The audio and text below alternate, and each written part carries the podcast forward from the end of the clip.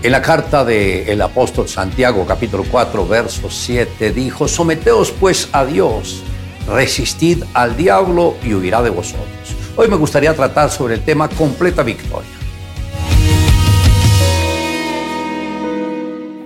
Este pasaje nos enseña dos importantes aspectos para vencer al enemigo, el sometimiento a Dios y el resistir al adversario. Lo uno depende de lo otro. Si usted no se somete a Dios, no podrá resistir al adversario. Debe entender que el someterse a Dios no es algo que uno hace una vez a la semana, sino que debe mirar su corazón a través del espejo de la palabra de Dios y sus enseñanzas cada día.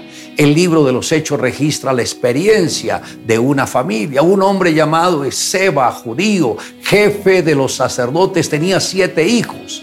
Estos hombres eran exorcistas ambulantes.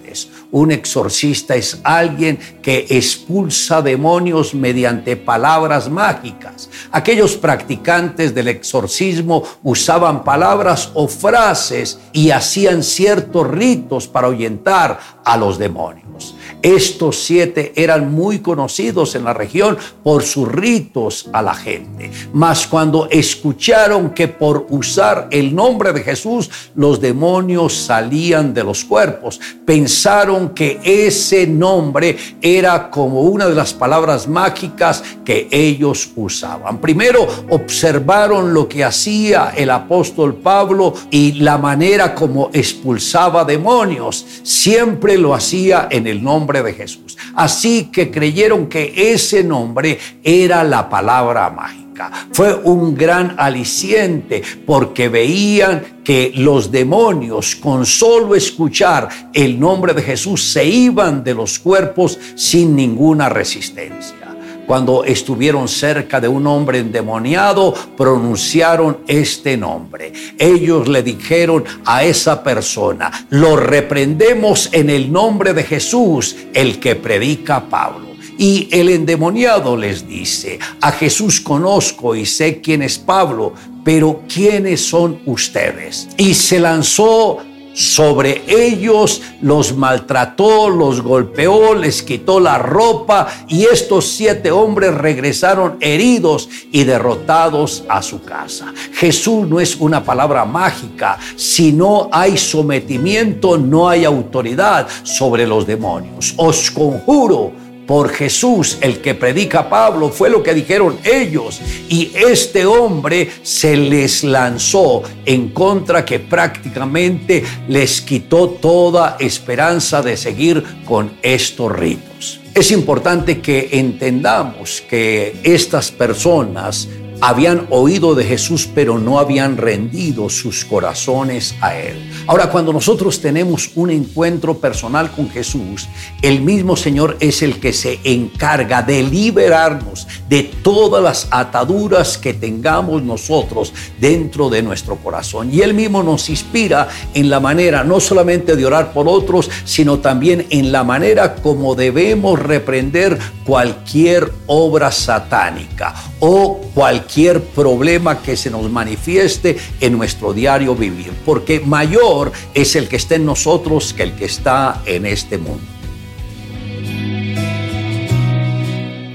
Carlos, médico de profesión, mientras estaba en la clínica, recibió una mujer con el rostro de color azul. No tenía pulso, su corazón no latía y había saliva saliendo de su boca. Médicamente estaba muerta.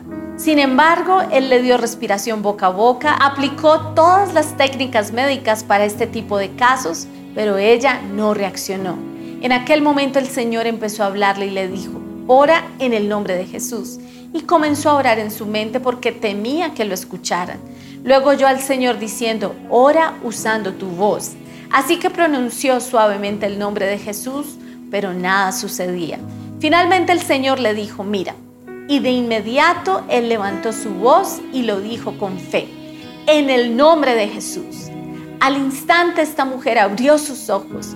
No la dejaban levantar hasta cerciorarse de que se encontraba en perfecto estado. En efecto fue un milagro. El Señor la había resucitado. El esposo de aquella mujer se había marchado ya del hospital porque pensó que su esposa estaba muerta. Él no sabía que había resucitado.